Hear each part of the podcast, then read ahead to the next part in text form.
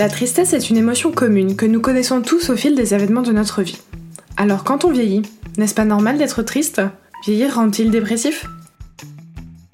Vous écoutez Culture G, votre dose de culture gérontologique pour comprendre les vieux.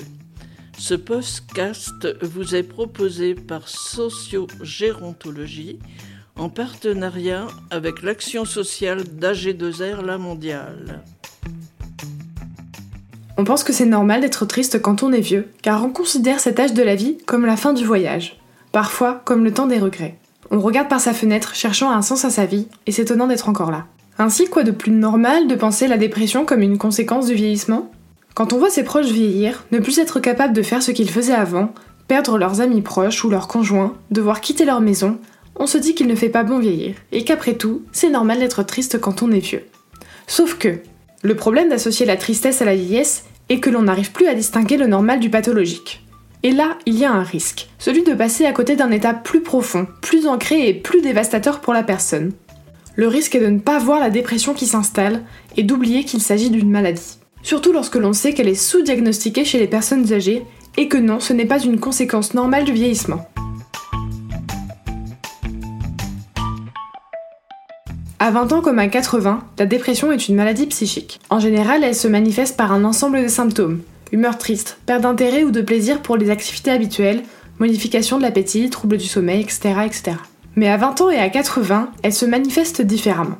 On préfère parler des dépressions, car pour ce qui concerne les personnes âgées, elle peut prendre plusieurs formes, plus ou moins sévères, avec des prises en charge différentes. Par exemple, on peut avoir une dépression masquée, qui se traduit par des plaintes fréquentes de douleurs physiques et sans tristesse apparente. C'est Madame Martin qui a mal au ventre ou mal à la tête très fréquemment, qui a des palpitations, des vertiges fréquents, mais pour qui toutes les causes physiques ont été éliminées. Une fois cette hypothèse explorée, il faut poser celle d'une cause psychique. Il existe aussi des dépressions hostiles, davantage marquées par une attitude agressive, un refus de sortir pour se protéger de l'indifférence. C'est par exemple Monsieur Dupont, toujours un peu agressif quand il vous parle et qui ne veut plus sortir de chez lui. La liste est non exhaustive, car ce qui est important à retenir, c'est que la dépression est une maladie sous-diagnostiquée chez les personnes âgées. Tout d'abord, les symptômes classiquement entendus ne sont pas forcément les mêmes pour une population âgée. Les professionnels recommandent donc de la rechercher systématiquement plutôt que d'attendre la manifestation des symptômes. Une autre raison de son sous-diagnostic est cette idée reçue qu'il est normal d'être triste quand on est vieux. Cette fois, on ne voit pas la tristesse comme un symptôme d'une maladie, mais comme la conséquence du vieillissement.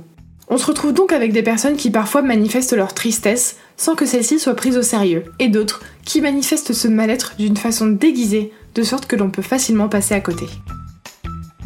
La première conséquence est celle qui porte sur la santé de ces personnes. Prévenir la dépression, c'est donner les chances d'une meilleure qualité de vie et une réduction des suicides chez les personnes âgées.